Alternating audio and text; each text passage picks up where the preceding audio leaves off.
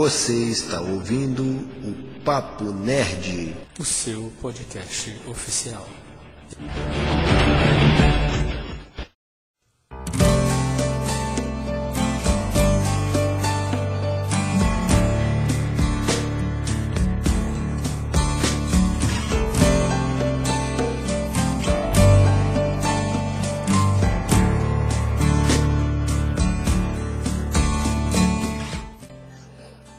Salve nerds em geeks, eu sou Igor Leão e não importa se eu estou em Galápagos ou Datário, o que me permite viver é a minha poesia. Caraca, hein? Nossa, que bonito. Oi, aqui é a Graciele Ruiz e lembre-se, nada é fácil, nada é de graça. Se quisermos muito algo, devemos lutar para tê-lo. Caramba. Uhum. Oi, gente, eu sou a Malu Horácio e nem só de café vive um leitor, mas também de um bom livro.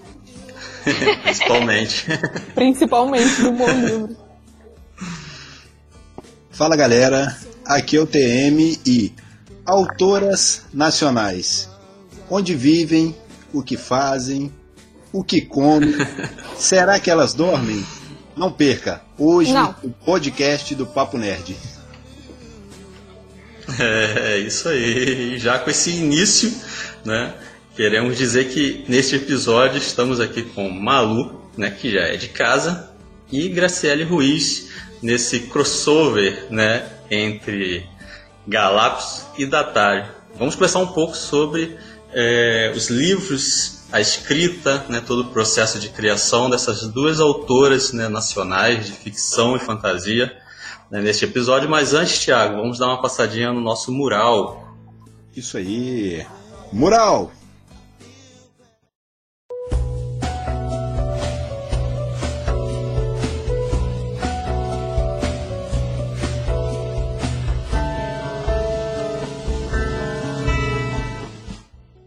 Bem, Thiago, hoje no mural aqui do Papo Nerd, lembrando que o mural é sempre patrocinado pelo sebo virtual IJ Livreiro lá no Instagram. Lá você pode encontrar livros de todos os gêneros, novos e usados, a preços bem acessíveis. E também encontra kits e coleções de sagas, Thiago, podendo fazer sempre alguma encomenda, troca ou até mesmo vender o seu livro usado para o sebo.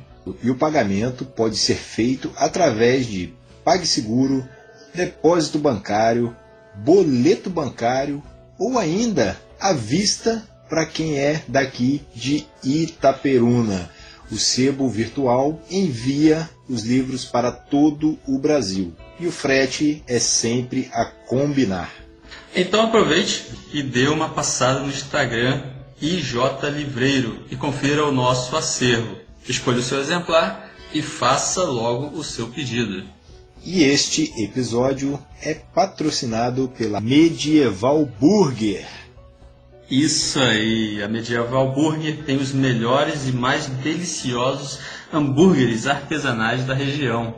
Isso. Eles possuem sede em Muriaé, Minas Gerais, Bom Jesus, no estado do Rio e no Espírito Santo, e aqui, Igor, em Itaperuna, que fica lá na rua Platão Boechat, número 468, no bairro Lions. O funcionamento é de terça a domingo, das 19 horas às 23h30.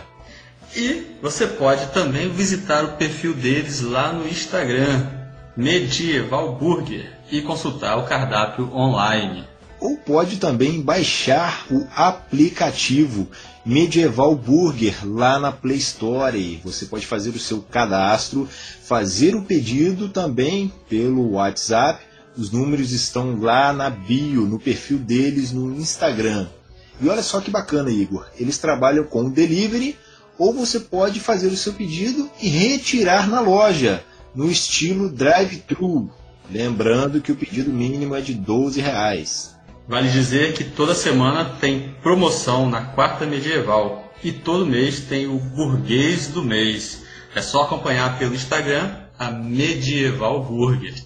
Isso aí, galera. Medieval Burger conosco nessa jornada. É isso aí. E esse episódio do podcast do Papo Nerd também é patrocinado pela Código Kid Itaperuna, Thiago. Isso. A Código Kid Itaperuna é a primeira escola tecnológica de Itaperuna, que é especializada em programação de jogos e youtuber. E o foco é desenvolver a criatividade e o raciocínio lógico para que no futuro toda essa galera possa encarar os desafios trazidos pela tecnologia. E para quem é de Itaperuna, a sede fica ali no edifício Milênio, no centro de Itaperuna, Rua Rui Barbosa, número 383, próximo ao Hospital São José do Havaí.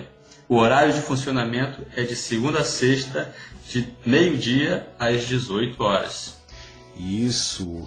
E você pode conferir também lá no Instagram, códigokid.itaperuna, encontrando várias dicas lá no feed. Entre elas, a possibilidade de fazer oficinas de influencer e Minecraft de forma gratuita e pela internet. Vai perder essa oportunidade, Igor? Pois é, né? E que oportunidade. E vale lembrar do cupom de desconto, né, Thiago? Isso aí, para quem é ouvinte do Papo Nerd, você pode usar o cupom Papo Nerd e conseguir 10% de desconto na escolha do seu curso. Olha só, aproveite e vá fazer um curso e usar logo o seu cupom de desconto. É isso aí, aproveite, não perca essa oportunidade.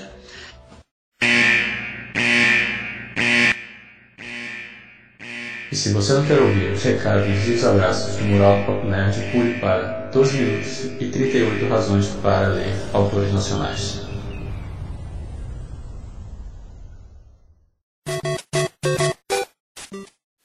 Espaço dedicado aos padrinhos e madrinhas do projeto. Cristina Munaro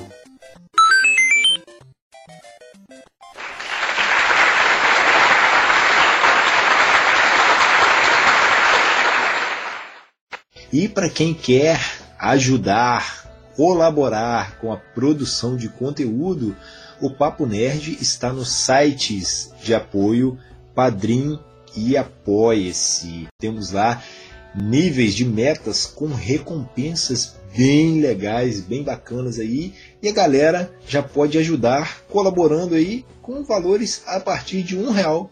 Mas você que já nos acompanha, né, podendo aí nos ajudar para que possamos ter sempre condições de é, produzir conteúdo de qualidade para você.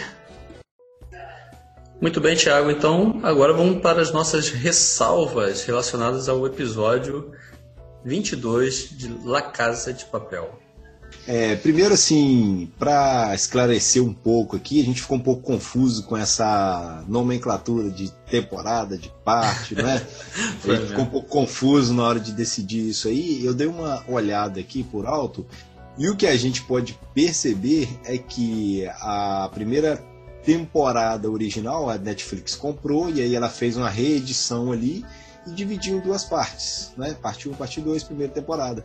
Aí, aproveitando essa pegada, ela fez a segunda temporada dividindo em parte 3, parte 4, né? Então, só para ficar um pouco mais claro isso, a gente não sabe como vai ficar agora essa parte 5, não é? Uhum. Ou quinta temporada, né? Uhum. Mas a gente está tá aguardando ansiosamente por isso. E outra coisa é a respeito da letra, né? Que eu falei que ela tem. É, a letra dela tem um significado, né? A letra da é canção, né? A Isso, Bela Tchau. Canção, exatamente, Bela Tchau. Ela é, um, é, uma canção que virou um símbolo de resistência, né? Que é entoada, né?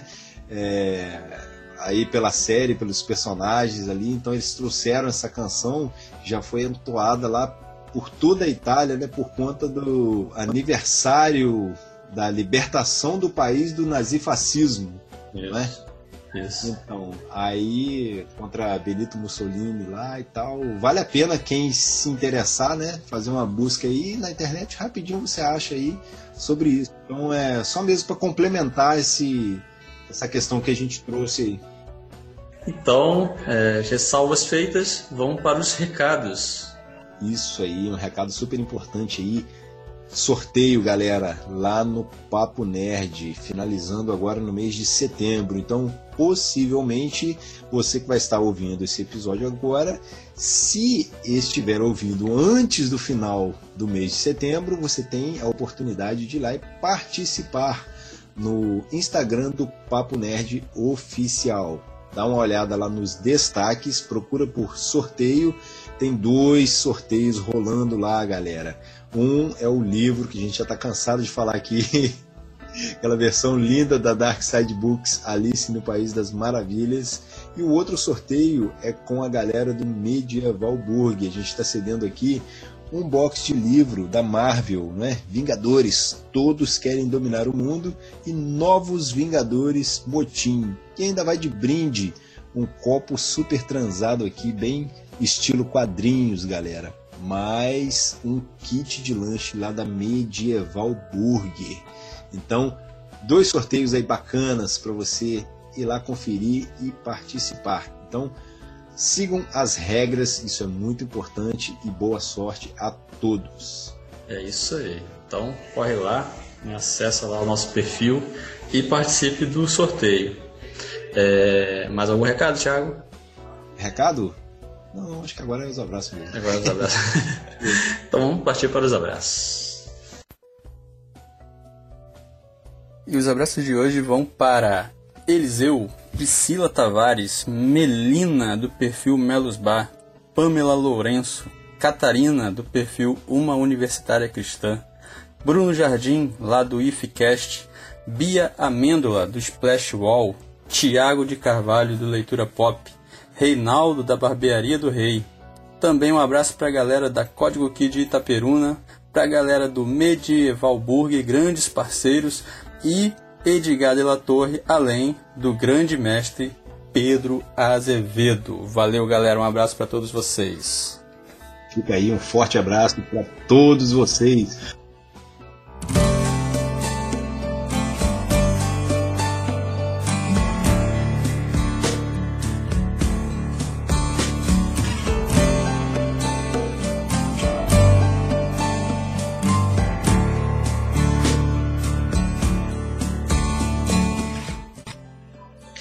Isso, muito bem. É, Para começar, eu quero dizer que eu e o Thiago, a gente, desde quando a gente começou o Papo Nerd, né, de uma forma geral, não o podcast em si, mas toda a nossa rede social, site, tudo que a gente veio trabalhando no Papo Nerd, a gente sempre teve em mente de é, procurar valorizar autores nacionais, né? Não só os que são conhecidos, né, que já são clássicos, né, mas principalmente aqueles que estão começando. E a Graciele Ruiz e a Malu fizeram parte desse processo lá no início, né, Tiago? Isso. É, quando nós é, adquirimos os primeiros exemplares do livro, conhecemos a história delas lá no início e começamos o Papo Nerd com essa visão. Né, e hoje podemos concretizar mais um passo né, ao tê-las aqui para conversar com a gente justamente sobre as obras delas, né, sobre todo o processo de criação, sobre como foi o desenvolvimento, até que elas pudessem publicar o primeiro livro e dar prosseguimento a essa vida de escritor, profissão, ou seja lá o, que mais, né, o sonho né, que, que vocês tinham e têm como escritoras. Mas eu quero começar dando a oportunidade para a Graciele se apresentar para a galera, né? Aqueles que não lhe conhecem. Quem é a Graciele? Que faz? Onde mora? Né? Uh, primeiro eu gostaria de agradecer a oportunidade. Estou muito feliz de estar aqui com vocês hoje.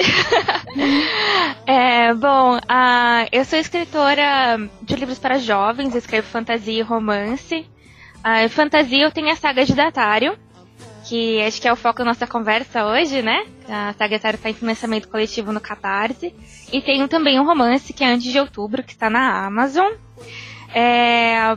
o meu primeiro livro publicado foi o, Senhor da Luz, né? ele foi publicado a primeira edição lá em 2013. 2013, 2014, depois disso ele teve uma segunda edição, agora está passando pela terceira edição. é um livro que ele foi reeditado, reescrito várias vezes, ele tem uma longa jornada aí comigo na minha carreira de escritora. Uh, eu também uh, sou formada em economia, trabalhei muitos anos em bancos. Recentemente me mudei para o Canadá. Uh, eu trabalho, trabalho aqui, fiz um curso aqui também. E é isso, eu vou levando a carreira de escritora aí junto com a outra profissão, a profissão que paga os boletos. a profissão que paga os boletos e a, a, a profissão que, que aquece meu coração, que é escrever o livro. Muito bom. Muito bom. Malu. Malu aqui, que já, já é velho de guerra aqui, né? que, que vocês já estão cansados de ouvir falar, falando besteira. Enfim. Compre meu livro. É. Cansada de panfletar aqui, mas já que, assim, para os desavisados, quem não me conhece, né? É, meu nome é Malu Horácio, eu tenho 22 anos, eu sou escritora e autora de Os Guardiões e a Era das Trevas, que é um livro de fantasia.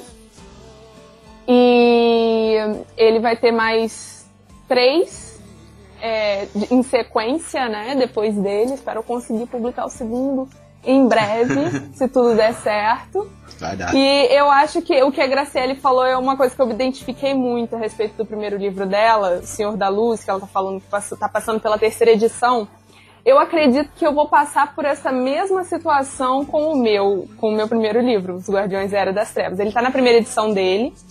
E tem muita coisa, eu, eu, vivo falando com os meninos, tem muita coisa nele que eu mudaria. Provavelmente eu reescreveria ele, não mudando a história, mas melhorando o vocabulário, melhorando é, a edição, né? Até porque sempre tem um errinho de português ou outro, vários errinhos, né, professor Igor? Tudo bom? Olha só.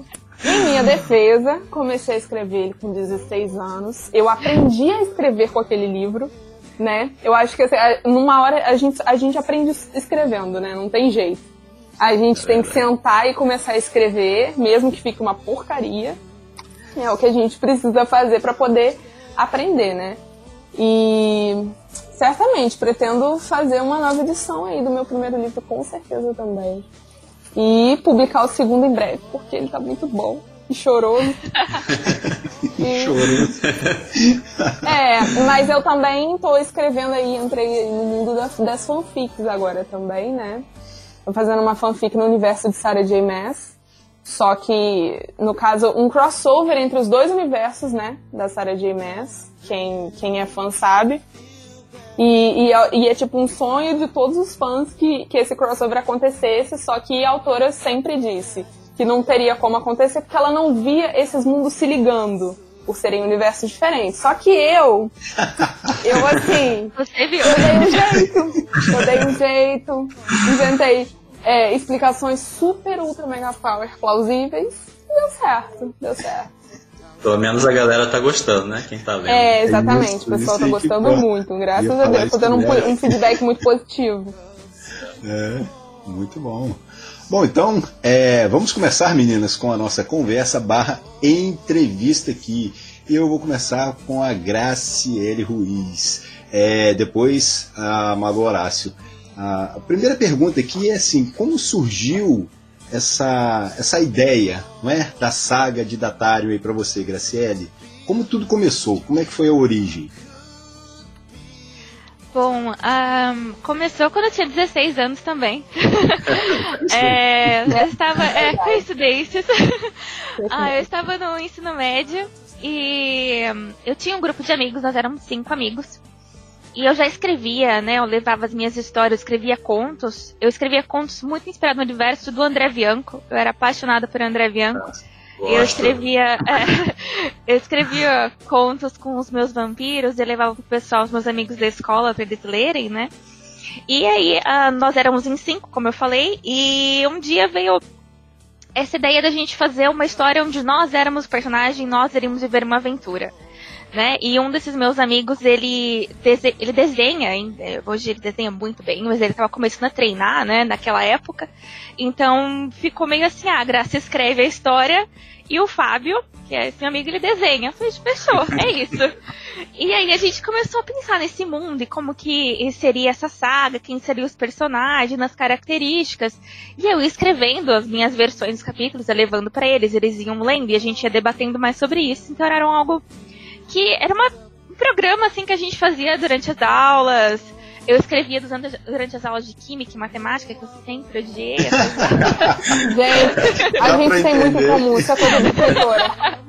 Isso é coisa de escritora, a gente tem muito em comum, meu Deus, socorro. Existe um perfil da escritora, né? Como um a escritora de fantasia surge? Existe um perfil. Assim. Eu lia Harry Potter nas minhas aulas de química e matemática. E aí, bom, uh, e aí foi mais assim que começou, né? A saga de Atari, começou o Senhor da Luz. Uh, o ensino acabou, e aí cada um foi pro seu lado aí, né, na vida. O livro não tava nem na metade, mas era algo que eu queria terminar. Era algo que era um projeto que eu gostei, e uma história que eu gostava e eu queria terminar. Então eu foquei em terminar esse livro, em fazer aí a primeira primeiro livro da saga de Dataro, que seria Senhor da Luz. Depois disso busquei a, a publicação, quando tava pronto. Mas começou assim, como uma brincadeira, não era, não era pensando em escrever um livro, não. Legal. Mas você começou com. É, e aí você publicou com qual editora? Inicialmente? Eu, eu publiquei pela Novo Século, no seu Aham. Novos Talentos. Você, já, você conhece? Conheço, conhece? conheço sim. É. Conheço. É, na, e lá em 2013, 2014, né, muita gente estava publicando pela Novo Século, pelo selo Novos Talentos. Sim. E foi a forma que eu encontrei de entrar no, no mercado literário, ainda mais porque naquela época, hoje, uh, quando você publica um livro na Amazon, um livro independente na Amazon, é mais fácil de você alcançar os leitores do que era naquela época. As pessoas Com não certeza. davam. As pessoas não davam muito crédito quando você publicava o livro independente na Amazon, né? É. Era como se você não fosse escritor de verdade. Então, é. É, e então o fato de é, ter uma editora né, na capa do meu livro, acho que me deu essa credibilidade, me ajudou muito no começo, naquela época que o pessoal tinha preconceito um livro independente. Acho que até hoje eles têm, né? É, tipo, é mas naquela época. A grande maioria. Que, assim, que o receio fosse acho... maior com isso. É, é, é verdade. É, é bem, Hoje bem a gente tem a facilidade né? do Instagram também, né? No Instagram a gente tem visto muito Instagrams literários. E isso, querendo ou não, incentiva muito a literatura, incentiva muito as pessoas que às vezes querem começar a ler, mas não sabem por onde começar e, e e, e aí a gente está tendo uma nova massa de jovens que, graças a Deus, estão procurando, né? Estão procurando Isso. ler, estão procurando. É uma coisa que não tinha tanto na minha época, por exemplo. Poucas é. amigas minhas são leitoras assíduas. Eu, eu conto nos dedos, acho que duas, três. É, também. É, é muito pouco, é muito pouco, entendeu?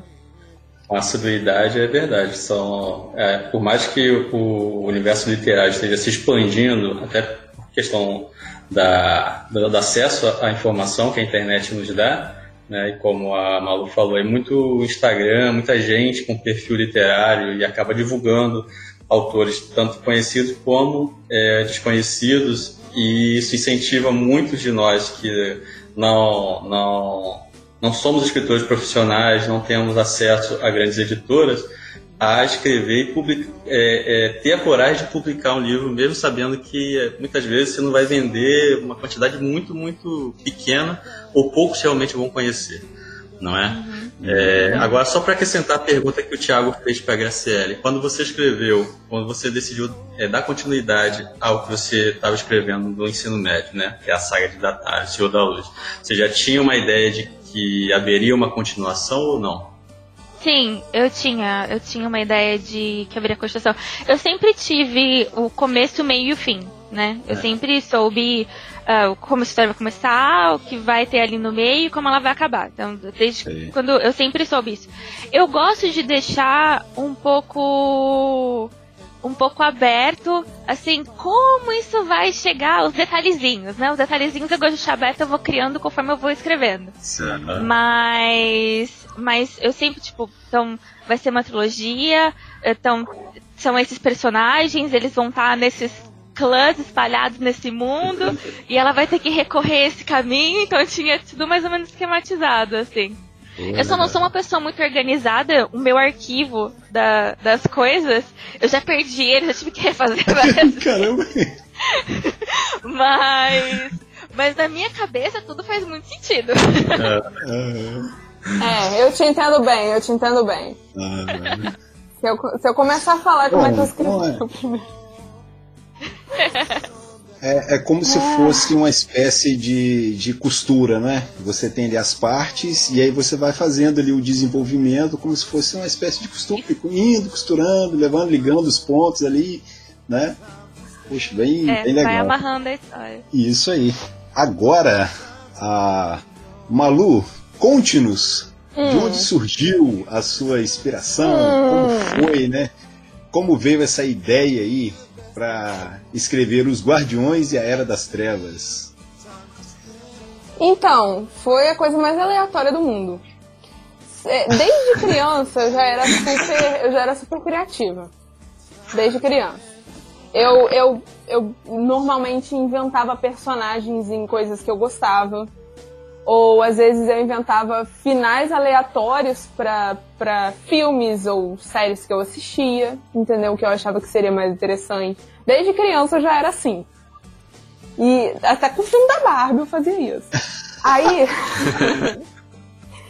é, os Guardiões e Era das Trevas, a ideia surgiu um dia aí que eu não tinha, não tava conseguindo dormir nesse dia. E aí minha cabeça começou a viajar, sabe? Aí, do nada, assim, sabe quando você tem aquele flash, assim, aquele flash de inspiração? Do nada eu vi, assim, um garoto louro, que será quem é? Nossa, não sei. Um garoto louro e uma menina aí, né, dos cabelos morenos, que dizem que parece comigo, não sei, dos cabelos escuros. Enfim, é, e aí eles, tipo, num campo, e eles estavam fugindo. E eu fiquei, comecei assim, tá, eles estão fugindo de quem? Eles são o quê? O que, que eles estão fazendo? E nisso eu fui desenvolvendo, sabe? E aí eu comecei a ter uma ideia muito boa, entendeu? É, assim, eu vi muito potencial no que eu tava, no que eu tava pensando e aquilo não parava de surgir, não parava de pipocar na minha cabeça, os personagens, a narrativa e todo o desenvolver da história e tal. E aí eu falei assim, vou escrever. Sentei para escrever o prólogo. Não fazia ideia do que eu ia fazer. Eu sentei e eu, e eu escrevi uma linha, eu falei, tá uma porcaria. Escrevi outra, tá uma porcaria. Eu escrevi a terceira, eu falei, meu Deus, vou parar. e aí, assim, realmente, eu escrevi os primeiros, eu escrevi o prólogo e mais uns dois ou três capítulos e meio que abandonei por uns meses. Porque, tipo, eu ficava assim, gente, como que, como que eu vou fazer isso ficar bom, entendeu? Eu lia os livros que eu tava acostumada a ler, eu ficava, olha a diferença de vocabulário, olha a diferença de tudo, sabe? e aí eu falei assim, cara, mas, mas a história, a história ela não. A, a, história, ela não parava de pipocar na minha cabeça. Eu falava, meu Deus, se eu, se eu não colocar isso no, no papel, eu nunca vou me perdoar. No papel não, né? Que a gente escreve no Word hoje. Mas enfim. É.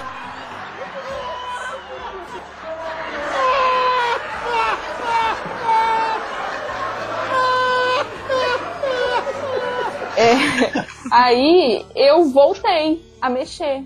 E aí eu li o que eu tinha escrito meses antes e eu falei, cara, isso tá bom.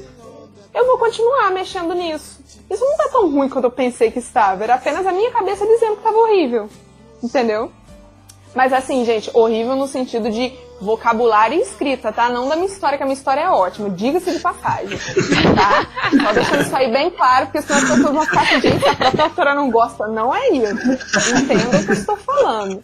Era uma, pessoa, era uma jovem garota de 16 anos que não sabia escrever, que aprendeu a escrever com o primeiro livro, tá? Ok? Beleza. E aí, eu comecei a escrever. E quando eu comecei, eu não parei mais. Em um ano, Os Guardiões da Era das Trevas estava pronto. E aí eu comecei o segundo.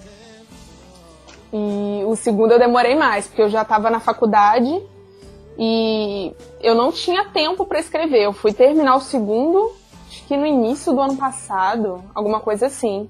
Não, no me... não, lá pro meio do ano passado. E aí, agora atualmente eu tô escrevendo o terceiro, né? Enfim. É... Mas o que, que eu ia falar? Não sei. É, acho que era isso aí mesmo. É. Mas é, é legal, é legal a gente ver que, é assim, nos dois casos, né, isso é, é uma, uma é como se fosse o, o modo de criação de vocês é também um aprendizado, né, de certa forma, porque não dá para negar. Porque, ah, eu quero criar um mundo ali, mas vocês vão construindo, vão fazendo, vão refazendo. Isso é uma coisa é. que aos poucos né, vai tomando forma, vai se moldando. Então é, é, é legal ver isso, né? A minha diferença pra Graciele é que ela disse que, tipo, ela começa. Ela sabia do início, do meio e do fim. Eu não faço ideia. Eu não fazia ideia. Ideia de nada. Então vai sair uns 10 livros. Coisa, assim, eu tinha, tipo. Não, eu tinha, tipo, uma noção. Que eu queria uma trilogia.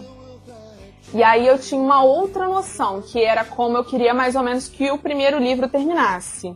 Entendeu? Até com a cerimônia de promoção que eu queria que tivesse no final do primeiro livro. Que é uma coisa assim, que se vocês quiserem saber, queridos ouvintes, eu ainda não leiam. terminei de ler. Eu sei, eu não vou dar spoiler. Eu, eu não vou dar spoiler, não. Não, não, jamais. Mas aí, enfim, eu tinha isso pré-estabelecido. E aí eu comecei a fazer, tipo, eu não tinha noção do que eu queria no miolo e tal. Eu só fui, eu só fui escrevendo, escrevendo, tipo, e pipocava uma ideia, eu escrevia. E já no segundo, eu já tinha uma ideia. O que faltava era tempo. No segundo, eu já sabia que eu queria no início, no meio e no fim. O fim foi, inclusive, muito desafiador para mim, porque é, foi diferente de tudo que eu já tinha escrito. Foi um negócio que necessitou, assim, da minha pessoa muita maturidade em termos de escrita e, e muita coragem também. Caramba. Mas enfim. Fala muito não, caramba. É. Não, já, já falei o suficiente, não vou falar mais não. Agora, agora a Malu falou, na, na fala dela, ela disse o seguinte, que ela olhava o que ela escrevia e comparação com os livros que ela lia e falava assim, poxa, tá muito diferente, né? É, a gente é. Quem escreve tem esse hábito de, infelizmente, comparar. Então eu queria saber de vocês duas, começando pela Graciele, é, quais são as grandes influências, né, já que você decidiu escrever assim que terminou o ensino médio. Você falou, vou, esse, vou botar esse projeto para frente, vou escrever, já sei que eu quero do início, no início, no meio e no fim. Mas quais foram as grandes influências que pudesse, você pudesse assim é, não fazer suas pesquisas, mas beber da fonte, sabe? Um pouquinho daqui, um pouquinho dali, igual você falou, você é muito fã do André Bianco, né? É um dos maiores autores nacionais contemporâneos, né, de, de fantasia. Então, quais são as suas grandes influências para você compor não a história em si da saga de Datário, mas como escritora mesmo? Bom, como escritora, um, no geral, é difícil. Porque um, é uma coisa que vive mudando, né? Por exemplo, uh, o Lewis, das crônicas, escreveu as Crônicas de Nárnia, foi o meu escritor favorito e as Crônicas de Nárnia foi meu livro favorito durante muitos anos. e, e aí, de um tempo, mudou um pouco, uns anos uh, depois, uh, eu acabei ficando muito viciada em thriller. E eu me apaixonei pelo Rafael Montes, quer dizer, pelo escrito do Rafael Montes, olha só. me apaixonei pela escrita do Rafael Montes e achei fantástico, então fiquei completamente viciada uh, nos livros dele, na forma da narrativa, as tramas e como tudo se encaixava. E agora eu tô lendo o, o conto da Aya, da Margaret Atwood, e eu acho que eu achei a minha mais nova influência e escritora favorita. Eu estou apaixonada, eu não quero que esse livro acabe. Eu estou lendo ele em inglês. Assim que acabar, eu vou ler a versão em português. E quando acabar em português, eu vou comprar um quadrinho. eu tô, assim, encantada. E ver a série. Ver a série. Eu já vi, já vi a série. Estou encantada. Bom, é, no meu caso, é, foi o que a Graciele falou, né? Vai mudando de acordo com o que você vai evoluindo, né? Questão de maturidade, de anos de vida, de, de experiências literárias, enfim. Mas, quando eu comecei, eu, assim, o primeiro livro de fantasia que eu li foi Percy Jackson. E o, o Rick Riordan foi, tipo, um dos, uma das minhas influências no meu primeiro livro, né? Tanto que, assim, o meu primeiro livro, ele é mais puxado para o público teen do que para o público de jovens adultos. Enquanto o segundo, ele já vai evoluindo para os jovens adultos à medida que os personagens vão envelhecendo e vão tendo experiências de vida um pouco mais intensas, né? E, e aí, assim, eu tinha muita influência dele, da, da J.K. Rowling, nem precisa falar, né? é, o C.S. Lewis também, com as Crônicas de Nárnia, mas definitivamente também de Senhor dos Anéis. Assim, o Tolkien sempre foi meu rei, sempre vai ser assim um dos caras que eu tipo sou mais fascinada no universo dele. Para mim não existe um universo assim. Quer dizer, existe, atualmente existe. Mas mas assim, durante muito tempo não existiu nada que batesse para mim, sabe? E atualmente, e aí, tipo assim, conforme eu fui, fui evoluindo a minha escrita e tal, e, e mudando as minhas experiências literárias, eu fiquei muito, muito influenciada pela Cassandra Clare, que é também uma autora contemporânea de, de fantasia fantástica. É muito estranho falar fantasia fantástica, né? Mas, enfim. É, e, ela, e ela é excelente, a escrita dela é assim, é completamente sensacional, completamente. Ela é muito detalhista e você sente a emoção, os personagens são muito bem construídos, é um negócio assim maravilhoso. É mais voltado pro público teen também, entendeu? Mas um teen mais velho, sabe? É, como eu acredito que seja no caso do meu segundo livro. E já, assim, atualmente, a minha maior influência nem preciso dizer, mas é Sarah J. Maas, que eu estou completamente viciada. Ela é, de longe, realmente a minha autora favorita atualmente.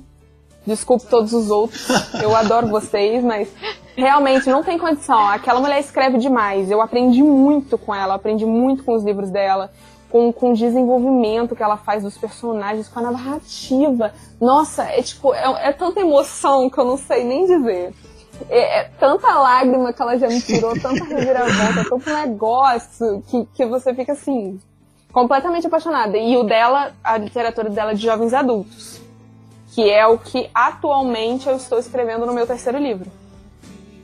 E, assim, ela é de longe a minha maior influência. E eu posso dizer que a minha escrita, depois que eu li ela, evoluiu, assim, absurdamente. Porque ela, além de ser maravilhosa escritora, ela é muito didática para pessoas que, que gostam de escrever.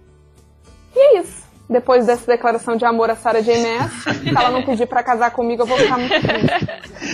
É, eu vou ter que comprar o box do Trono de Vidro agora, não vai ter jeito. Vai, eu te obrigo. Depois, te obrigo a depois dessa propaganda toda. É. Exatamente. Mas a Cassandra Clare também é muito boa, tá, gente? Pelo amor de Cassandra Clare é maravilhosa. Não, todos Deus. os citados eu... aí, cara, todos os citados, tanto os que a Graciela citou, os que você citou aí, são pô, é, super, né, mega.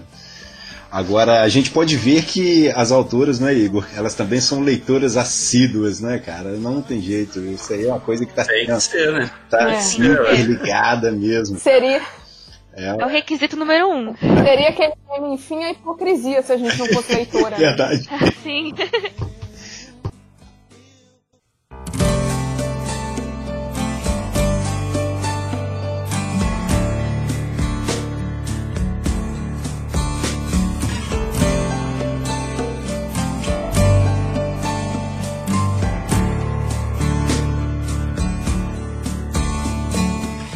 Agora, vamos partir então para a próxima pergunta aí. Quando vocês, autoras, não estão escrevendo, o que, que vocês fazem da vida? Contem pra gente aí, revelem.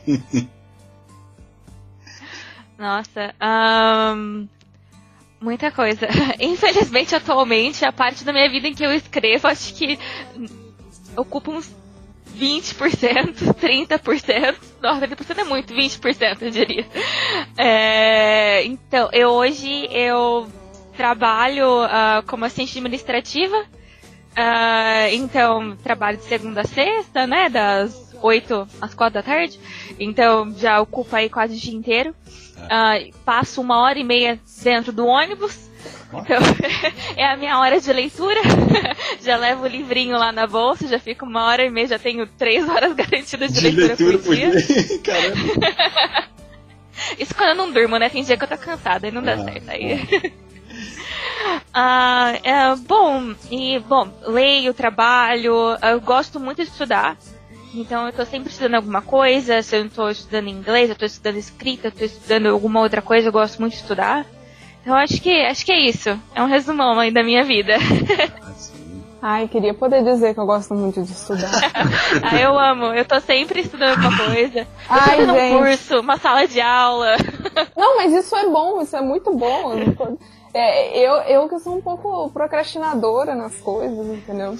Mas é para mim é, é isso também. Quando eu não tô escrevendo, ou eu tô lendo, ou eu tô assistindo um filme ou uma série, mas muito raramente tô assistindo um filme ou uma série, geralmente eu tô lendo mesmo. Ou cuidando do meu Instagram literário. É. Basicamente isso aí que eu faço, porque atualmente eu estou me dedicando 100% à escrita. Mas e, e, o que me deixa muito cansada é quando chega no final do dia eu não tenho, não tenho ânimo para fazer nada, né? E o meu pescoço também não me permite, porque aí eu, né, aquele negócio de você ficar o dia inteiro escrevendo, só Jesus na causa, coluna de 80 já. é, mas é isso, eu queria poder conseguir ler no ônibus ou ler em qualquer lugar em movimento. Igual não, mas aqui em Itaperuna é impossível, cara. Essa buracada aqui. Não, mas eu fico uma página. Eu fico tonta, você chegar vivo no centro de Itaperuna já é muito. Não, e eu fico, eu fico completamente tonta. Eu não posso olhar para baixo, ficar lendo alguma coisa. Não, não consigo. Não, eu fico tontinha, tontinha. Ah, labirintite. Tô bem idosa nesse, nesse quesito aí, com certeza. É... E eu também gosto de ouvir muita música. Eu tô o tempo todo ouvindo música. Se eu tô escrevendo, eu tô ouvindo música. Se eu tô trabalhando, eu tô ouvindo música. É, música também faz muito, faz tanto parte do meu dia quanto leitura e escrita, sabe? Essa, escrever e ouvir música é algo que eu não consigo fazer. É, é me distrai. Eu me perco, eu começo Cara, a cantar. E aí não eu. Pois é, aí eu, é, tipo assim, eu já eu não consigo escrever se não tiver música. tipo assim, eu até consigo. Quando é uma cena que exige mais da minha pessoa, eu coloco, ou às vezes tipo, uma música celta, tipo, às vezes uma música celta, assim, que só tem flauta e eu parada. É. Ou às vezes, é, ou às vezes eu não escuto nada, entendeu? Mas na maioria das vezes eu tô escutando alguma coisa, tipo, se for uma cena assim, ah, é uma cena de briga, uma cena de, tipo, muito drama, alguma coisa assim, eu coloco aquelas músicas de série bem dramática. Aquele negócio que você fica meio. trilha sonora pra escrita. Não, eu coloco trilha sonora e, e fica. O nível de drama que tem na música passa pro livro. Entendeu? Fora o que eu já coloquei, porque eu sou pouco dramática, né? Sou pouco dramática, quem me conhece sabe. Um pouquinho. Né? E aí eu gosto muito de passar isso. É, eu gosto muito de passar isso pros livros, entendeu? Então. Tá certo. Quando vocês, quando vocês resolveram, vou escrever meu livro, meu primeiro livro, vou escrever, ser escritor, ou escritora, melhor dizendo. É, vocês receberam apoio da família? Como é que foi? É, alguém falou assim: ah, não vai dar certo, porque eu vou. Rapidinho, só para ilustrar. Eu. Aqui estão os quatro, os quatro têm livro publicado. Né? No meu caso e do Tiago, são, é, são livros de poesia. Né? E quando eu comecei a escrever também, não querendo tomar a, a, o episódio para contar a minha história, mas rapidamente para poder é, ilustrar o que eu quero perguntar, é quando eu comecei a escrever as minhas poesias também lá na minha adolescência, e as primeiras falas que eu ouvi, e geralmente são das pessoas que estão mais próximas, né? Colegas, amigos, parentes, e eu ia escrever poesia, o pessoal falava assim, para com isso, rapaz, não vai dar certo não, isso aí não dá dinheiro, né? isso é bobeira, né? é, é coisa de, de sentimental, né? de quem vive sofrendo, aquelas coisas todas. E quando eu publiquei meu primeiro livro, né, é, finalmente todos tiveram que reconhecer, não, peraí, realmente isso aqui é, é, é, algo sério. Pode ser algo que não agrade a muitos ou que não interesse a muitos, mas realmente é, é algo intrínseco a ele, né? a, a mim como, como autor.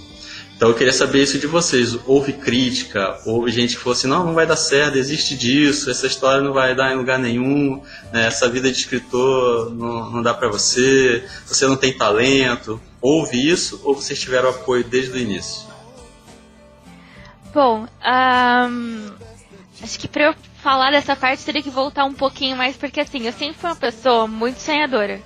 E eu quis ser várias coisas na minha vida. Então eu quis ser modelo, eu quis ser cantora, mesmo não sabendo cantar absolutamente nada, eu quis. É, eu quis ser atriz, fiz aula de teatro. Então eu sempre tava falando pra família, ah, eu vou ser isso, eu vou ser aquilo, sempre tava ouvindo, não, você tá doida? Né, vamos colocar o pé no chão aqui que o negócio é diferente. Então quando eu decidi que na verdade foi nenhuma decisão que não começou comigo, foi na verdade um incentivo de um amigo meu. Esse mesmo amigo que eu comentei que fazia os desenhos dos personagens, né, do Senhor da Luz, uh, ele me questionou. Ele falou assim: uh, a gente estava na época para decidir vestibular e eu estava tentando decidir minha profissão. E aí ele virou para mim e falou assim: Grace, por que, que você não vai ser escritora? E aí eu eu dei risada. Eu falei, você tá doido? Mas você tá doido? Eu vou ser escritora? Nada a ver isso. E, e não, nunca tinha passado, mesmo eu gostando de escrever, nunca tinha passado pela minha cabeça até aquele momento, eu vou publicar um livro, eu vou realmente escrever isso, eu vou ser escritora.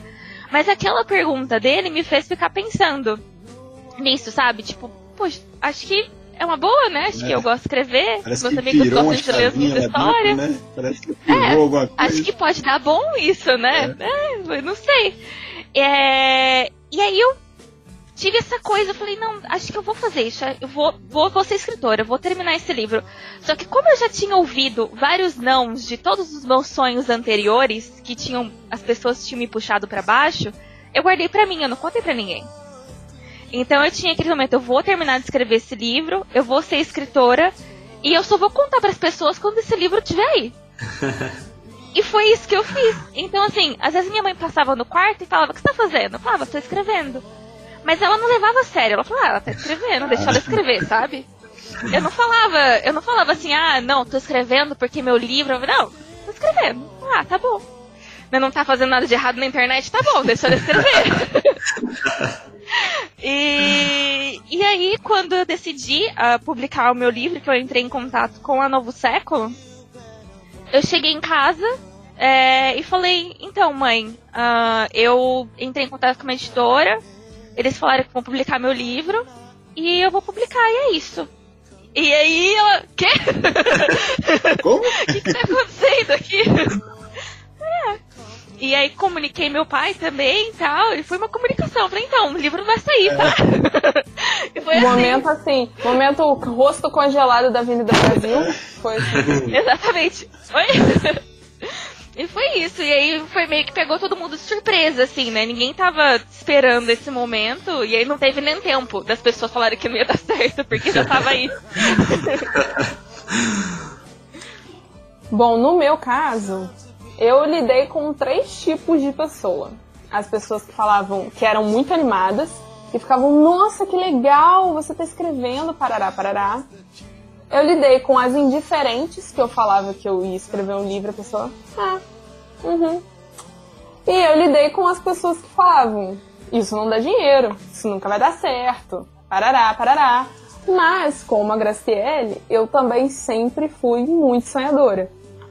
Sempre, sempre, sempre. Eu sempre tive a certeza, desde o momento em que eu resolvi vou escrever minha história, que meu livro seria publicado. De um jeito ou de outro. E eu coloquei isso na minha cabeça. E quando eu enviei para minha editora, eu tava com isso na minha cabeça. Eles vão me aceitar. Entendeu? E, e, eu lembro, e eu lembro que quando eu ficava assim, quando eu ficava. É, é, no, no meu caso também, aqui em casa foi a mesma coisa, praticamente. Que eu falava que eu ia ser escritora, que eu, que eu ia publicar meu livro, parará, parará. Uma vez até, eu fico até zoando minha mãe até hoje por conta disso, que ela fica tadinha com a consciência pesada, que aí que eu falo com ela. Que uma vez eu falei assim, ah, porque quando meu livro for publicado é minha mãe a doida que viaja. aí, a, a, minha mãe falou isso, entendeu? Aí eu fico zoando com ela. Eu fico, é, mãe, a doida que viaja, né? Que você fala, ai, minha filha, me desculpe. ai, mas eu, hoje a gente riu muito disso, entendeu? Mas eu lembro que, tipo, tinha épocas que eu achava que seria impossível. Principalmente no nosso cenário brasileiro aí, né, gente? É, o incentivo para pessoas que não têm patrocínio, para pessoas que não são conhecidas, é praticamente nulo. Então, assim, a gente conseguir publicar um livro na atual conjuntura, no país que a gente vive, onde a gente tem uma taxa de analfabetismo muito alta e uma taxa de pessoas que não leem que, que, são, que são alfabetizadas, que têm ensino superior, mas que não leem, é muito grande. Então, assim, é, as editoras mesmo, muitas delas acabam, tipo, fechando as portas por conta disso, né? Por, por falta de, de, de vender e, e enfim. É, então, assim, considero que a gente consegue, né, publicar livro no Brasil já muito vitorioso, sabe?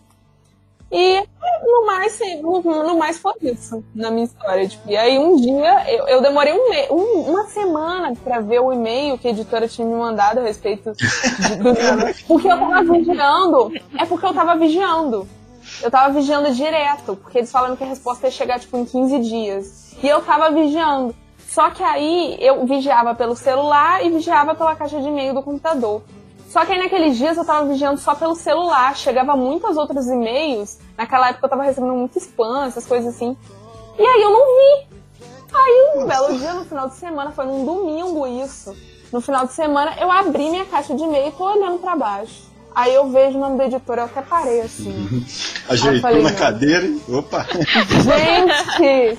Eu, eu cheguei a gelar, aí eu vi assim, cara Maria Luísa é com prazer que informamos que gostaríamos do que isso aqui. Aí, a, a, a, hora que eu vi o com prazer, eu fiquei. Ah. Aí, tipo, eu virei pra minha mãe assim, meio, meio igual um robô, assim, sabe? Eu falei, eles querem publicar meu livro. Aí a minha mãe foi a primeira a pular de felicidade. Legal, que legal. É, foi assim. Foi assim. Ah, cara, eu acho que isso é, isso é muito é muito importante, mas eu vou ilustrar aqui também uma certa experiência minha, que até o momento é, eu não tinha em mente assim, pô, pá, vou escrever um livro. E como já trabalhei junto com o Igor, né, galera aí, pessoal que acompanha nossa história aí já sabe, então muito, muito do que o Igor me ensinou, muito do que eu aprendi com ele me favoreceu, né? Então, é, sou muito grato, né? Grande mestre aí por ter me ajudado bastante. E é, eu posso dizer que assim, a minha experiência foi muito parecida com, com a da Grace em alguns pontos, porque eu não espalhei muito sobre o que eu estava fazendo, porque tem um certo ditado popular aí que fala que se você falar muito sobre alguma coisa, né, acaba meio que perdendo o encanto, perdendo o brilho, alguma coisa assim. Às vezes não dá certo. Então, assim, eu preferi, é, eu escolhi contar para pessoas que estavam, assim, no meu círculo social, que eu saberia que eu poderia confiar, né? Que pessoas que me colocariam para cima, né? Iam me dar apoio. Então, não saí, é, assim, soltando muito essa informação, não. E aí, graças a Deus, é, deu tudo certo, no final das contas, né? Só alegria.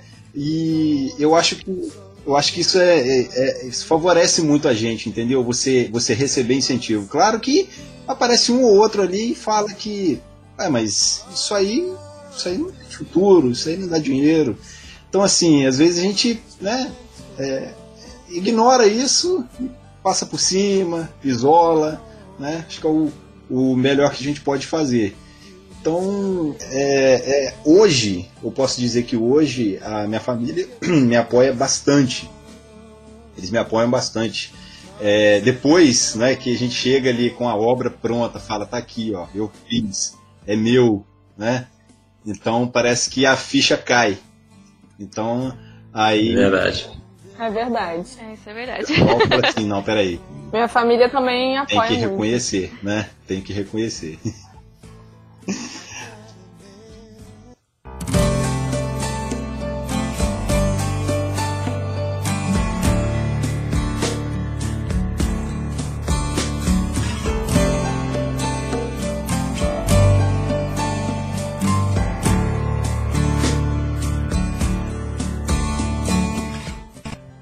Agora queremos saber de vocês, é, autoras nacionais, quais projetos que vocês estão trabalhando no momento, o que, que vocês estão fazendo no momento e o que tem aí para divulgar. Momento, é, momento merchan, né? Igual lá no, no Choque de Cultura. jabá. É, é momento, momento jabá. deixa eu vender meu peixe. Momento jabá, né? Deixa eu vender meu peixe. Vai, manda lá. É.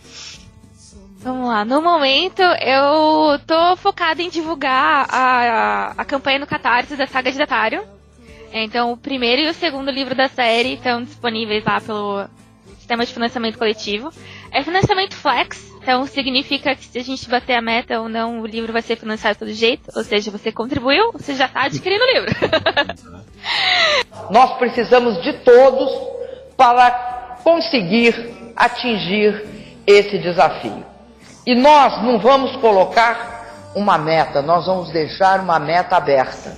Quando a gente atingir a meta, nós dobramos a meta.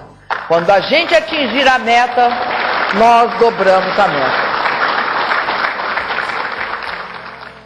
E, bom, ah, tem também os brindes dos personagens e tal, ficou bem legal. E eu queria falar um pouquinho da história, né, da saga de Datário. Eu tô falando que tá disponível, mas as pessoas não sabem do que se trata. Então, a, a história do livro se passa nesse mundo, que se chama Datário. Datário é um mundo que é dividido em nove continentes, onde cada continente é um clã e cada clã tem um poder. E aí nesse mundo vivia um mago, muito poderoso. Com a magia dele, ele mantinha o equilíbrio de Datário. E ele também era o guardião de uma caixa, que era trancada por cinco chaves. Só que há 35 anos ele foi assassinado. E aí, no último suspiro dele, ele mandou cada uma das cinco chaves para uma parte do Datário, cada um para pessoa de coração puro e cada pessoa de um clã diferente. Uma das pessoas que recebeu essa chave é a Alicia. Né? Ela, na verdade, recebeu essa chave de herança do avô dela. E, esse, e o avô dela também passa essa missão para ela de encontrar os outros quatro guardiões para que juntos ele po eles possam encontrar essa caixa e, com o poder da caixa, recuperar o equilíbrio de Datário. Então, toda a história vai ser dessa jornada da Alicia, que essa menina que perdeu o avô, né? Que o avô era a única família que ela tinha, ela foi criada por ele. E ela vivia nessa vila, muito protegida por ele, né? Ele, ela nem ia na escola, ela tinha, recebia educação em casa, né? E agora ela precisa enfrentar o mundo e sair nessa jornada em busca do, dos guardiões. E é uma aventura para ela, ela vai se descobrir, vai descobrir o, o mundo, fazer amigos, inimigos. E é isso. Legal. Nossa, já quero ler, socorro. Obrigada, você acabou de aumentar a minha lista de leitura que já estava enorme. E como você é autora nacional, vou te colocar na frente de todas as Ai, que legal! Tem preferência, tem obrigada. preferência. Tem preferência, óbvio, lógico. É, bom, no meu caso eu já tinha até falado, né? Eu tô trabalhando aí é, no- na escrita do meu terceiro livro, que ele já tá na metade, tá quase passando da metade, né?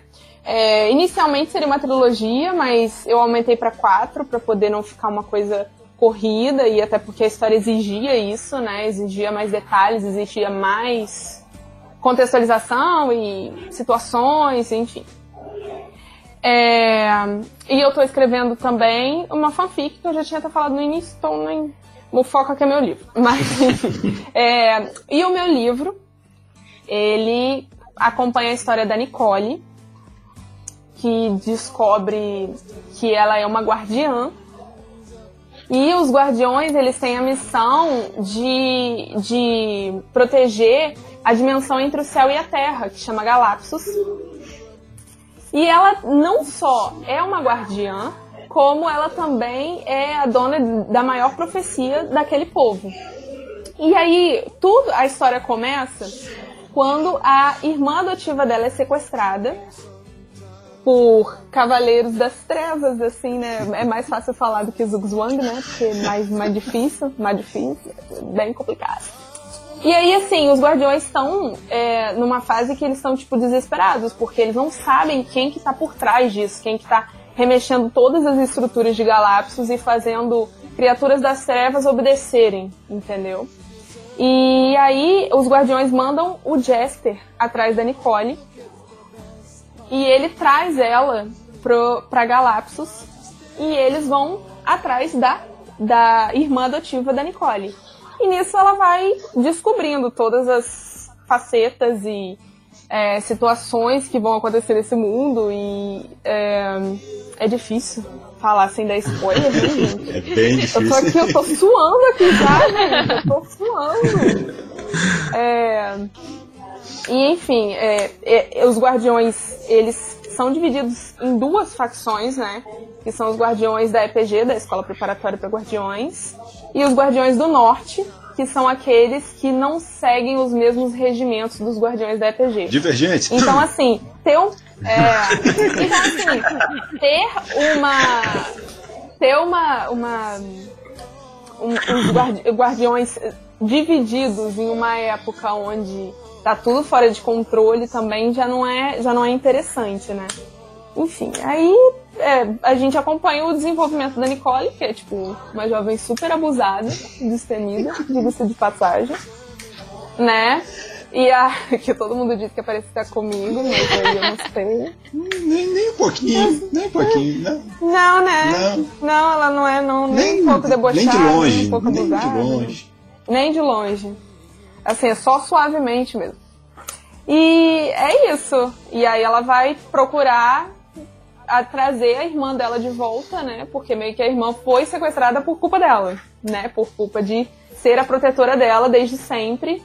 E ela não fazia ideia disso, porque o pai escondeu dela a vida inteira de que ela era uma guardiã. E ela chega em Galápagos e ela descobre coisas assim absurdas que eu não posso falar no momento, mas enfim, tem muita, tem muita coisa legal, gente. Tem feiticeiros, tem é, criaturas diferentes, porque eu inventei toda uma nova mitologia, enfim. É, é, é maneiro, confiro. Vocês vão gostar.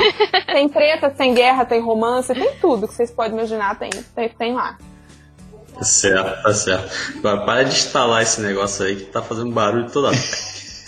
Ai, desculpa. Eu tava abrindo. É a caixinha do fone. Ficou nervosa falando da história. Eu tava lá. É, exatamente. Ainda bem que você falou, porque eu achei. Eu já, eu já, já tinha feito um negócio com a Ana e eu fui pro fone agora. Agora, agora é, só para complementar essa pergunta que o Thiago fez, é, a Graciele falou que os seus livros estão é, em financiamento coletivo no Catarse, não é isso? Isso. E qualquer um pode acessar lá, se você quiser é, deixar o site, falar o caminho para o pessoal poder achar. Né, e quiser falar um pouco lá das opções que o pessoal tem com as recompensas, né? É, porque o seu livro ele já foi publicado. Já. É isso? Tanto o primeiro quanto o segundo. É isso mesmo? É, então, eles foram publicados. ahn, o primeiro livro, ele tá passando pela terceira edição agora, né? Pela Lendari. Ah, ele tá. Eu tô gostando bastante do trabalho da Lendari. Eu acho que a Lendari ele trata os livros com muito carinho. Então, a, a Ana tá sendo a editora da história. Então, ela tá passando um pente fino na história, acertando cada mínimo detalhe. Agradeço muito. É muito bom ter alguém ajudando a gente a escrever a história. um, um, um outro olho ali, olhando, procurando os errinhos, né? Às vezes passa alguma coisa, É né? Então é muito bom ter alguém ah, fazendo esse trabalho de pente fino. É, então ela tá me ajudando aí na reformulação aí do, do primeiro livro. Então ah, eu considero que a, edição que vai sair agora para Lendária ela é melhor escrita, mas a história é ela mesma das outras edições. E o segundo livro da Arqueira do Vento ele foi publicado só em e-book, né? Ah, então agora ele está sendo pela edição física pela primeira vez. Ah, sim. sim. E, bom, e o site do Catarse, pra quem quiser acessar, é catarse.me barra Datarium. E aí, Datarium, você escreve, que tem um tre... não é normal, né? É D-A-T-A-H-R-I-U-N. Até eu fiquei confusa agora. Mas é isso, é. É, E aí você acessa as recompensas. A primeira recompensa você ganhava a edição ah, antiga do Senhor da Luz, né? Não a edição lendária, mas a edição antiga do Senhor da Luz, mais a Arqueira do Vento, por um valor promocional, mas ela acabou hoje. Então não tem mais É, eu disponível. vi lá. É. Ah, e aí eu tenho, é, tem as recompensas que você pode comprar só o Senhor da Luz na edição nova, só a Arqueira do Vento, ou os dois livros juntos, junto com os brindes do personagem, que tem os desenhos dos personagens da Alicia, da Narnia, e do Liar, que é um dragão. E, é, e aí tem os desenhos deles lá, e os cards são bem legais.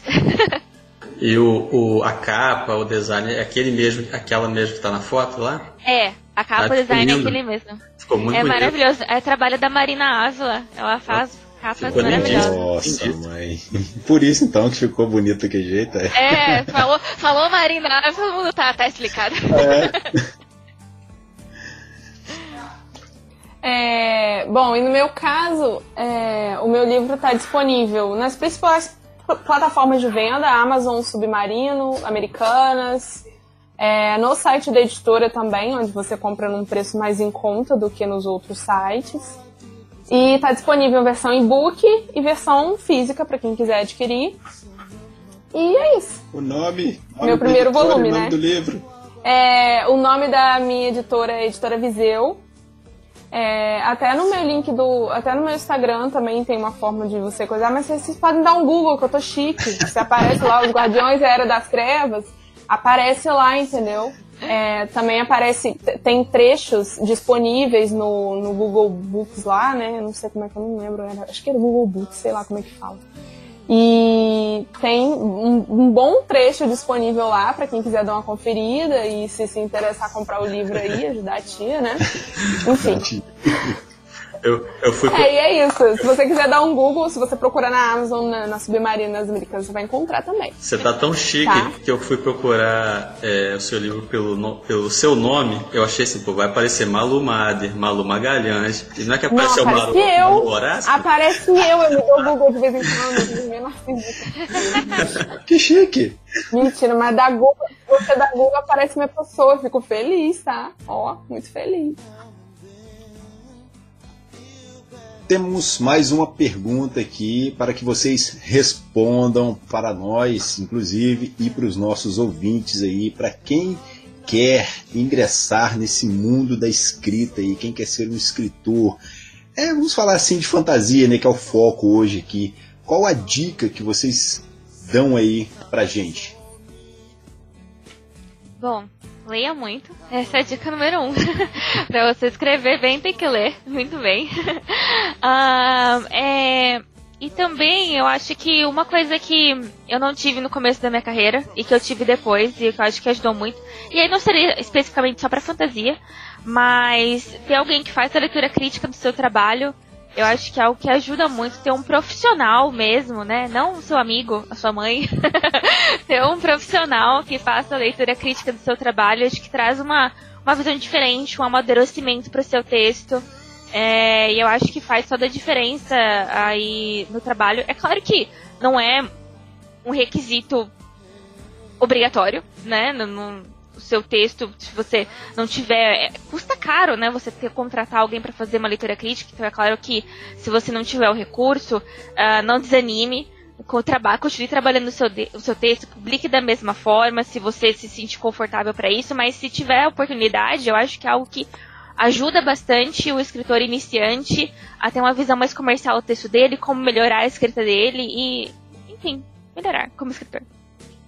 É, realmente. Faço das suas palavras as minhas. E.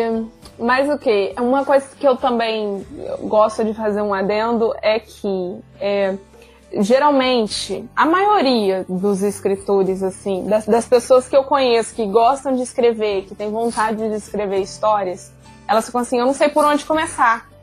Entendeu? É, e eu tive muito essa dificuldade. E hoje em dia eu tenho uma visão completamente diferente do que eu tinha quando eu comecei. Hoje em dia, se eu fosse começar um livro do zero, como eu já tenho ideias para outras coisas, assim, outros projetos futuros, assim que eu acabar os Guardiões, é, é escrever primeiro, ambientar, ambientar, né, todo o universo. Você começa, por exemplo, pelos personagens. Fulana de tal. Por mais idiota que isso vá parecer, isso ajuda muito, porque eu já tira, eu tirava tudo do, acervo da memória. E o acervo da memória às vezes é muito falho. Então, às vezes, eu tinha, muitas das vezes eu tenho que voltar para poder ver o que eu escrevi, para poder ir lá na frente e fazer com que aquilo encaixe, entendeu?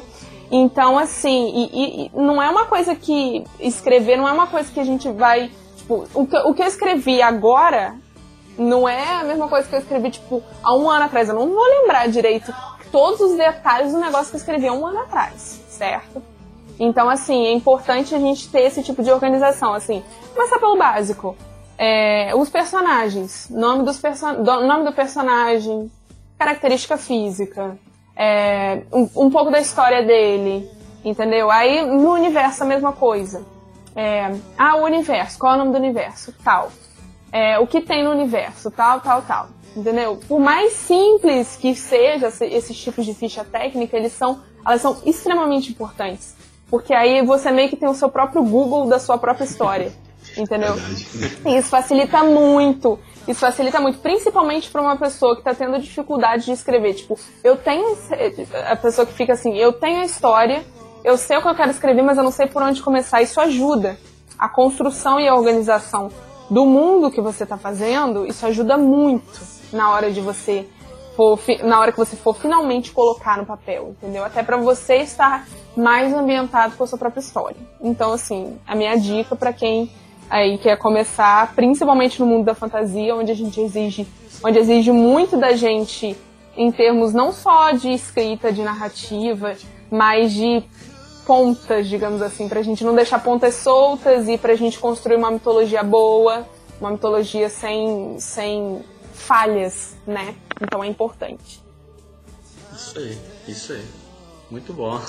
É. gostei, gostei. É, é, é, eu ainda, ainda complemento dizendo que muitas vezes as pessoas, quem tem interesse em livros de fantasia, ou escrever uma história de fantasia, falam assim: ah, como é fantasia, eu posso escrever tudo que eu quiser, tudo que me vier à cabeça é. eu posso escrever.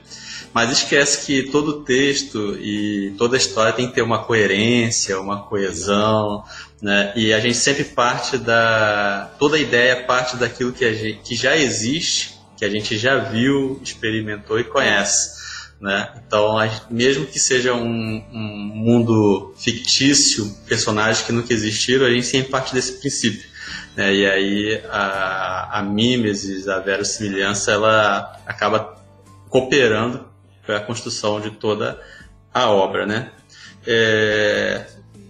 Então, vamos para as despedidas, né? vamos para o TCC. vamos para o TCC. Ai, fiquei nervosa já. Gente, eu acabei de passar por um TCC, tipo, muito recente, dezembro. Calma. Não me deixa nervosa, não me lembra disso. Vamos então para as considerações finais. Deixem as mensagens né, que vocês querem deixar para os nossos ouvintes. Deixe rede social, para quem quiser conversar com vocês, encontrar vocês. Se quiser deixar também a conta do banco, né? Também pode deixar. Vai que alguém, né? É, vai que alguém Vai que alguma alma quer nos financiar aí, né? Mas é isso. Deixa a sua mensagem final pra galera e é, onde podem encontrar vocês. Então, eu queria agradecer mais uma vez, agradecer vocês pelo convite, agradecer quem está ouvindo. Espero que vocês tenham gostado aí do bate-papo. e para quem quiser me encontrar ah, nas redes sociais, é Graciele Ruiz. Instagram, Facebook, Twitter, até Notepad tem alguns textos meu lá, meus lá, se vocês quiserem ler, uh, alguns contos. É, também tem os links uh, de todos os meus livros nas minhas redes sociais, talvez fica mais fácil de achar. Então só me procurar aí, Graciele Ruiz. Eu sempre respondo as mensagens, só me mandar lá, a gente bate papo. Legal. É, bom, no meu caso também. É, vou, eu vou deixar uma mensagenzinha fofa, né? Porque geralmente eu sempre acabo assim, acabo zoando as coisas, mas enfim. É, uma mensagenzinha fofa que eu tenho hoje para dizer, assim, principalmente para quem quer começar a escrever e para quem é, é, leitor e tá meio que querendo se descobrir, sabe? É, é bom a gente sempre ter em mente que o, se a gente faz uma coisa que a gente gosta, a gente tá sempre de férias, né? Digamos assim. Então, se você gosta de escrever, se você é, sente que aquilo tipo é uma necessidade muito grande na sua vida, faça, entendeu? Independentemente do quanto de energia ruim você vai receber de outras pessoas ou da falta de incentivo que você vai receber, sempre vai ter alguém para poder apreciar seu trabalho. Sempre vai ter alguém para te dizer continua. Então, tipo, continua, porque eu tive pessoas que disseram para mim continua. E isso foi muito importante. E hoje em dia eu me sinto completamente motivada, apesar das dificuldades, apesar de, é, de como é difícil você se tornar conhecido no, no, no âmbito nacional. É, é importante a gente persistir, né? Persistir os nossos sonhos e, e acreditar que vai dar certo, porque um dia vai. E é isso. Enfim, é, vocês podem me seguir nas redes sociais. Eu tenho um book Instagram, arroba livros de Malu, underline. Eu posto umas coisinhas ali sobre os livros que eu gosto mais. É, posto também coisas a respeito do meu livro. É, um perfil também no Wattpad, onde eu publico uma fanfic e eu tenho um capítulo de um conto meu, um conto que se passa no universo de Galapsos, só que 1500 anos antes da minha história. E ele é independente, quem nunca leu meu livro consegue ler ele e entender. Então, quem quiser dar uma conferida também, chama é, o conto, um conto guardião, é, a maldição de Manem Manem, peraí, caramba. Esqueci o nome da minha própria obra, gente. Porque eu tô nervosa. Porque eu comecei a olhar pra minha pessoa na câmera e eu fiquei nervosa. A maldição de Manem Amon. Enfim, é, tá disponível lá o primeiro capítulo. Espero conseguir publicar novos em breve, né? É, enfim, é isso. Quem quiser também bater papo comigo, só me mandar lá no Instagram. Às vezes eu demoro a responder, Thiago diga, mas eu sempre respondo, tá? Eu sempre respondo. Não, não é por falta de, de coisa, não, é por falta de tempo às vezes, entendeu? Enfim, mas eu, eu tô sempre lá. Pode me mandar mensagem, tá bom? É isso. Um beijo, agradeço aos ouvintes, a todo mundo aí que, que ficou com a gente. É isso. Obrigada. Muito bom. E ela responde sim da gente. Ela demora, mas ela responde. eu respondo e eu sou fofa, tá? Eu não, não sou fofa, eu sou legal. Então, é, agradecendo aqui a vocês duas, ao Igor também, mas especialmente a vocês duas, que são autoras nacionais que eu tenho um carinho enorme. A Graciele, a gente já sabe, né, Igor? Já, já de longa data, já aqui no, no Papo Nerd, já a gente já fez vídeo do livro dela, já fez sorteio do livro, é já mandou livro autografado para leitura. O meu tá guardadinho. Então, então é, é muito bom, cara, assim, ter esse, esse contato, porque ajuda a gente a, a se inspirar, né? A gente tem como base essas pessoas assim que a gente tem contato, a gente se espelha, né? A gente pode se espelhar nessas pessoas, nessas autoras e a gente pode é, tirar muito proveito, cara. A gente pode absorver muito, a gente pode aprender bastante com, com elas. A Malu, cara, eu conheci foi no BS Geek 2018. Cheguei lá tranquilinho para poder pedir um autógrafo lá do da capa, tava divulgando ainda, não ia nem sair. Eu levei, eu levei tipo cards, assim, é, né, com apresentações então, de personagens lá, e sinopse. Você é de onde? Ah, sou de Itaperuna lá. Eu falei, como é que é? Hein? Itaperuna? Esse livro é de que? Ah, de fantasia. De fantasia, Itaperuna. Minha nossa mãe. É, então assim, é um carinho especial, cara. Tanto é que a gente acabou ficando amigos, né? Tá aí, a gente tá juntos sempre aí, conversando, eu enchendo o saco dela, ela enchendo meu saco, então tamo aí. É, o, o, o, bacana, cara, é isso, é você ter contato, né? Eu acho que isso aí é, é, é muito bom, isso ajuda bastante, tanto para quem quer começar agora, né, como para quem já está aí no, no, no mercado. Né? Então, estou muito contente, muito agradecido por vocês aceitarem o convite. A Malu já é de casa, né? Tá aqui toda semana com a gente aqui, né? Ah. É. Você já tá enjoado na minha cara. Não, mas Verdade. Também, né? Hoje foi um, um papo jabá também, né? E, Graça, muito obrigado por você ter aceitado o convite e volte sempre que puder, tiver disponibilidade aí para conversar mais sobre livros, filmes, que tiver aí. E quem quiser conversar comigo, tô lá no Twitter, no Instagram, Thiago Moura, TM, hashtag apoie a literatura nacional. Muito bom, muito bom esse papo, gostei pra caramba. Né? É, a gente até demorou um pouco a fazer o novo episódio literário. E, é. Então eu quero agradecer Graciele Ruiz, direto do Canadá, conversando aqui com a gente. Que chique, né? É, desejar todo sucesso no seu projeto. Com certeza o Papo Nerd está apoiando lá. Né? E dizer que eu já li o seu primeiro livro, inclusive, né, e quero agora conhecer a, toda a sequência. Tá? Muito obrigado, seja bem-vinda. Volte mais vezes para participar conosco, tá bom? É, Malu, né, que já é de casa, né? Obrigado mais uma vez. Estou terminando de ler o seu livro. Em breve, É mesmo. em breve vamos conversar sobre ele. e pra- então quero te agradecer, agradecer Thiago, né, mais um episódio e para toda a galera que está ouvindo a gente, né, que gosta de ler, que gosta de literatura. É, quero dizer que nem tudo que vem lá de fora é bom, né? Como as- assim como muita coisa aqui da nossa terra, né, são excelentes, de extrema qualidade. E muitas vezes nós precisamos acabar com o preconceito com os novos autores, né? Ah, eu não conheço, nunca ouvi falar, não vou ler. Experimente, se dê a oportunidade e vão descobrir muitos talentos. E quem sabe, né? é, depois dessa leitura possa ser incentivado né, a também produzir os seus próprios textos, seus próprios livros. Né? Hoje nós temos tanta facilidade para isso e pouco reconhecimento. Né? No mais, agradeço a todos que estão nos ouvindo. Se quiserem conversar com cada um de nós, os links das nossas redes sociais vão estar na descrição desse episódio. É só procurar a gente lá que com certeza vamos falar com todos. E no mais, aquele abraço, boas leituras e não deixe de acessar o site lá da Catarse e conhecer o projeto da Graciele Ruiz, assim como a editora Viseu e os Guardiões e a Era das Trevas. No mais, um abraço e até o próximo episódio. Tchau, tchau, gente. Tchau. Oi, aqui é a Graciele Ruiz. E eu esqueci minha frase. Faz parte, faz parte. Normal. Se eu errar, tudo bem? Vocês cortam? Vai ficar assim mesmo? Sim, com certeza, a gente Assim. corta. Eu Não, não, não, não, corto, faço não é assim. edição, zoou. O editor é um trollador.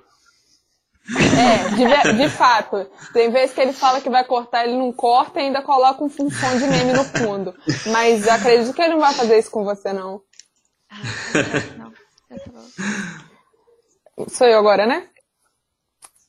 Posso acho que- tentar? Eu esqueci de novo? Posso tentar a minha frase? Pode, pode, pode. Não. Pode tentar. Você pode eu ia tentar de falar, novo. Tá, eu ia falar uma frase do Senhor da Luz, mas eu preciso lembrar ela. É muito difícil isso. Agora, deixa eu ver aqui. Vamos pro script.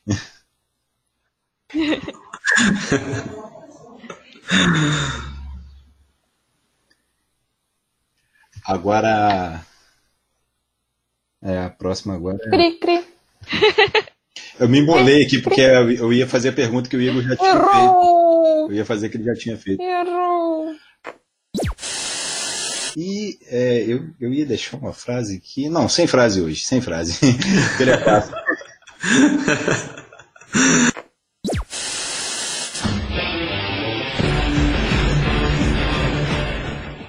Esse podcast foi editado por Livro Caneta e Café.